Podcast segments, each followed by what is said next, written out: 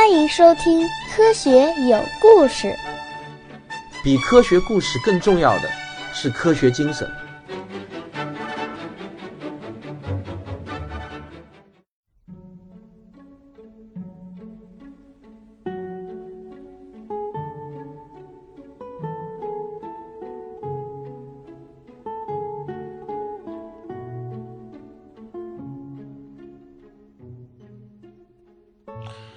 我们的故事呢，要从两千五百多年前的古希腊开始讲起。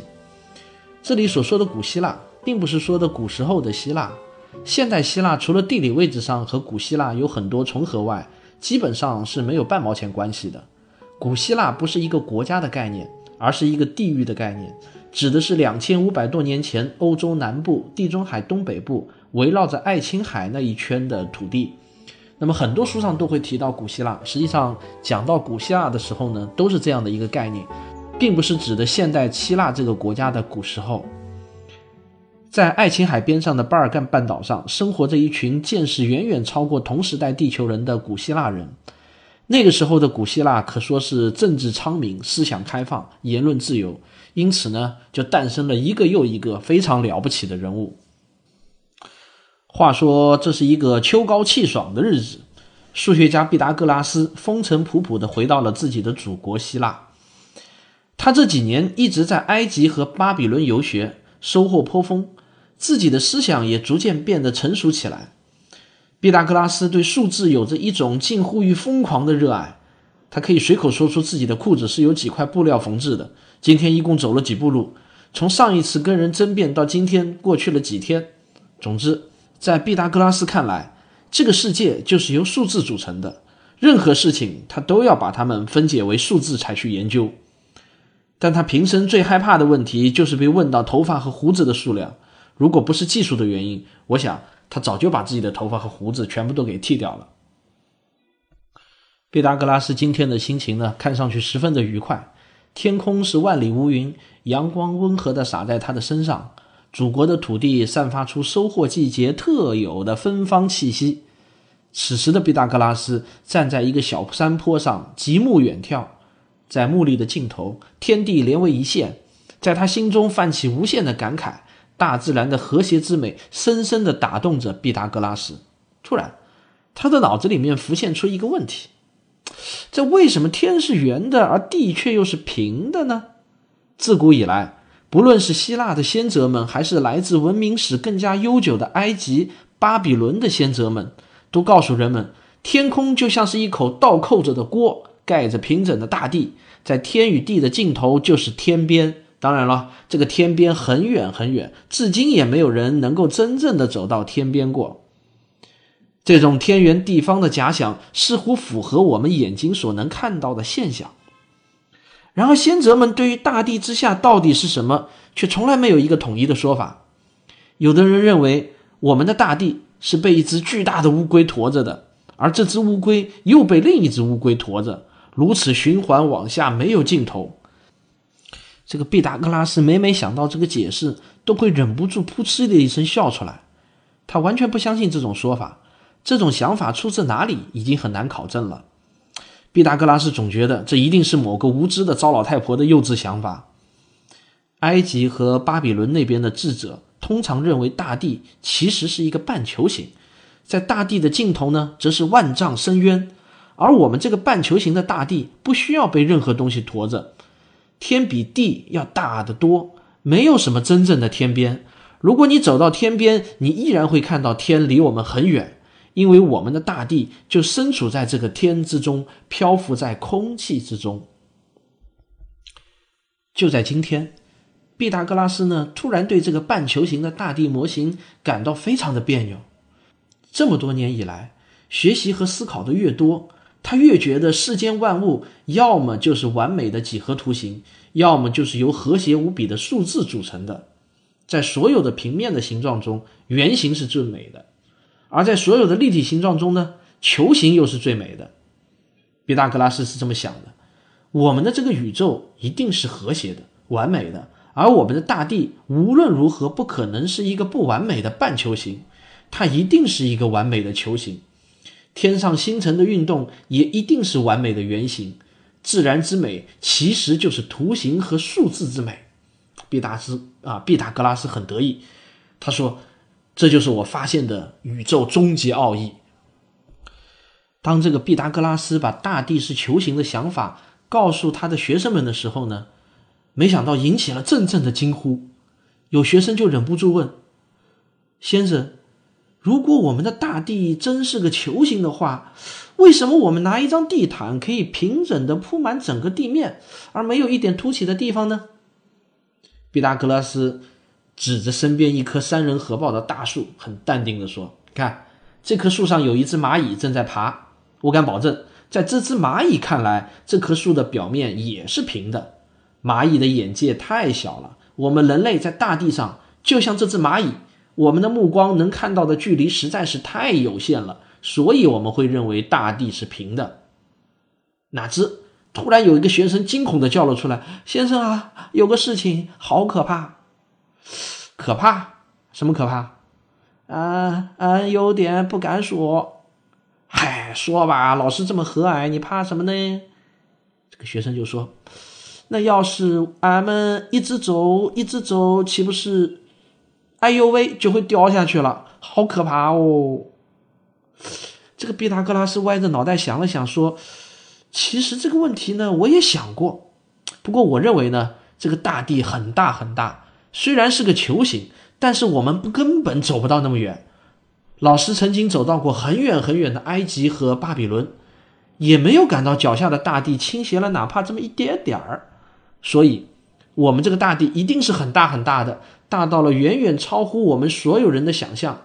当大地逐渐倾斜到一定角度的时候，那里一定就已经寸草不生了，会有很长很长的一个荒芜的过渡带。但那真的是在很远很远的地方，或许用我们一生都走不到那里呢。这个学生听了以后啊，舒了口气说：“听你这样讲呢，俺的心情平静了一点儿。谢谢先生哦。”另外有个学生就问了：“那么先生有没有证据可以支持大地是球形的观点呢？”毕达哥拉斯打了个响指说：“问得好，同学，你在这个大自然中看到的一切就是证据啊！你看那滚圆的水滴。”看那皎洁的月亮，初升的红日，看那美丽的彩虹。这个大自然中最美丽的平面图形就是圆形，最美丽的立体图形就是球形。我们的大地是大自然一切美的根基，包含了这个宇宙中一切最美丽的事物。大地本身一定是美的最高表现形式，它不可能不是个球体。我无法想象美丽的月亮或是太阳。如果不是圆形的，而是三角形的话，这个世界会变成怎样呢？这位毕达哥拉斯呢，就是这样一个人。他是个狂热的数字和几何图形的崇拜狂。他认为天地万物的本质无不是由和谐的整数和优美的几何图形构成的。他的这个思想在当时是超过同时代的大多数哲学家的，因而毕达哥拉斯拥有众多的学生和追随者。由他开创的毕达哥拉斯学派曾经创造过许多的辉煌。如果你对数学史有所了解的话呢，我想毕达哥拉斯这个名字你绝对不会陌生。那么也是在这个数字和和谐思想的指引下，毕达哥拉斯和他的学生们发现了直角三角形三条边的数学关系，并证明了这个关系。这就是所谓的毕达哥拉斯定理，我们中国人叫做勾股定理。他还发现了整数倍的弦长一起振动可以构成美妙的和声。当越来越多大自然与整数的惊人规律被发现后，毕达哥拉斯就越加坚定了大地是球形的这样的一个观点。然而遗憾的是，毕达哥拉斯却不屑于去寻找大地是球形的证据。他认为自己在数学中的发现就已经足够证明这个观点了。但是对于当时的古希腊人，古希腊人来说呢？任你毕达哥拉斯怎么思辨，大家仍然普遍认为大地是平的。偶尔有人提起毕达哥拉斯这些惊世骇俗的观点时，大家基本上也就一笑了之吧。缺乏证据是毕达哥拉斯球形大地说最大的软肋。那么用思辨来代替实证，其实是人类早期的哲学家们最普遍的一种思维模式。实际上，在古代，哲学和科学并没有什么明确的界限。中国的古代先哲是最爱思辨的，我们拥有无数的思辨型的经典著作，但却很难找到一本开启实证思想的著作。实证思想的源头还是要从古希腊去寻找。在毕达哥拉斯死后一百多年，一个叫做亚里士多德的哲学家突然站了出来，他再次跟世人宣称大地是球形的，而他的名气和声望都很大。最重要的是，亚里士多德提出了几个重要的证据。这在知识分子圈子里面引起了很大的反响。亚里士多德呢，他是这么对大家说的：如果你在海边看到一艘帆船远离你而去的话，你总是先看到船身消失，然后再看到那个帆消失掉，是不是这样？你并不会看到它们同时缩小成一个越来越小的小点儿，最后看不见了。反过来，如果有一艘船从远方慢慢朝你开过来的话呢？你总是先会看到帆，然后再看到整个船身。请问，如果大地是平的话，你们谁能合理的给我解释一下这个现象呢？没想到有人回答说，或许是海面上的空气的透明度随着高度而变化。船开到了远处，下面的空气重，透明度没有上面的空气好，所以呢，我们就看到了船是从下往上逐步消失的。其实这只不过是空气跟我们变的一个魔术而已嘛。亚里士多德当时就愣了一下，好吧，你可真能想，这算是一个解释吧？那但是我再问你一下，如果我们有过晚上长途跋涉的经历的话，你们应该跟我一样发现一个很有意思的现象，也就是说，如果我朝北极星的方向一直走的话，那么我身后就会有一些星星逐渐消失在地平线上。而我的前方总是会慢慢升起一些星星，当然，你要走的时间足够长才行。请问，这难道不是一个最好的证据吗？没有想到，众人就纷纷说：“老师啊，我们从来没有赶过这么长时间的夜路啊，不知道你说的是真的还是假的哦。”这亚里士多德当时就急了：“你们要是不信，你们今天晚上就试试看，你们走呀！不过我还有一个终极证据，看你们这次信不信。”这亚里士多德呢，就拿起一根木棍，在地上画了一个歪歪扭扭的圆圈，然后就问道：“你们知道这是什么吗？”众人纷纷问道：“这什么东西？”月亮，这是月亮。当发生月食的时候，我们会看到月亮慢慢的落入到地球的影子中去。他边说呢，边就拿起这根木棍，在圆形的月亮上面呢，画了一些弧线。那有人就插嘴说道：“月食我见过很多次了，确实如先生所画的，月亮的边缘是一个圆弧形。”这个亚里士多德一乐，马上接过话头，大声说道：“没错，这就是我们的大地是球体的最好证据。它在月亮上的影子明确证明了这一点。你们可以等待下一次月食来临的时候，仔细观察观察。”这有人又问啊，先生。可为啥月食产生的原因是月亮被地球的阴影遮住了呢？我记得先生的老师柏拉图先生好像说过，月亮和太阳都绕着我们转，他们自己就会发光啊。这亚里士多德震慑道：“吾爱吾师，但吾更爱真理。我老师柏拉图他错了，月亮不会自己发光，它只是反射太阳的光而已。”亚里士多德呢提出来的这三个证据。引起了知识分引起了知识分子圈子里面很大的反响，同时呢，也导致了广泛的争议。但不管怎么说，他是第一个通过实证的方式，而不是思辨的方式去思考我们身处的大地的形状。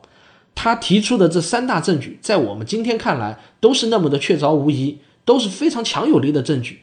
但是呢，在两千多年前的古希腊，人们却依然不能接受大地是球体的这个论断。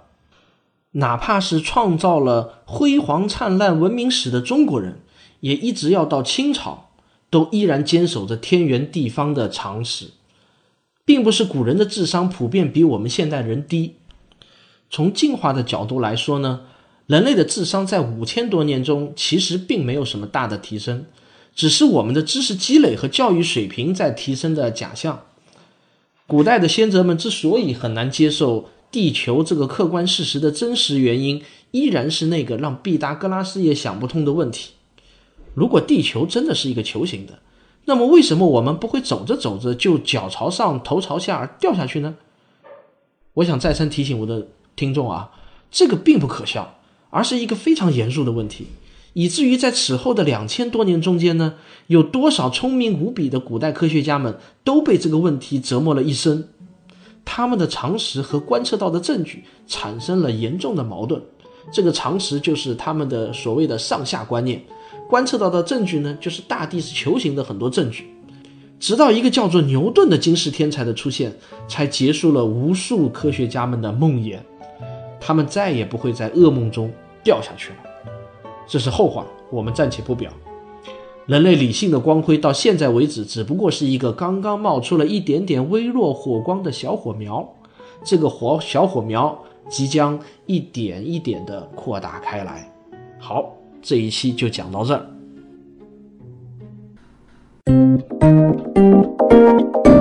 科学声音。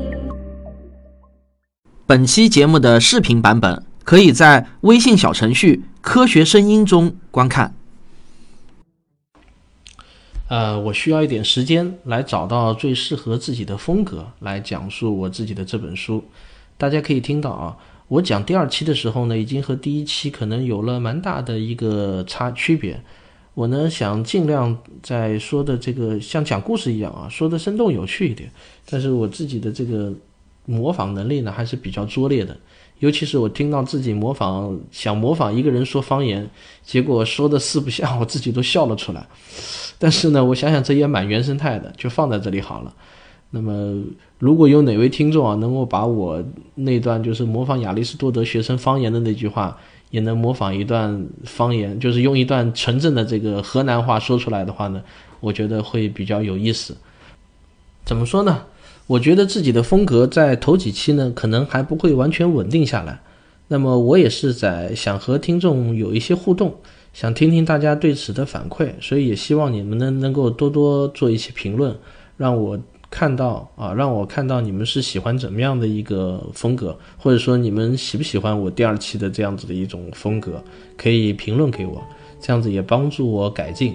我想呢，我一定会虚心接受。但是呢，所谓的众口难调，不可能每个人的这个口味都是一样的，我也只能尽可能的按照大多数人喜欢的一种口味去讲，当然也要是自己能够讲得出来才行，好吧？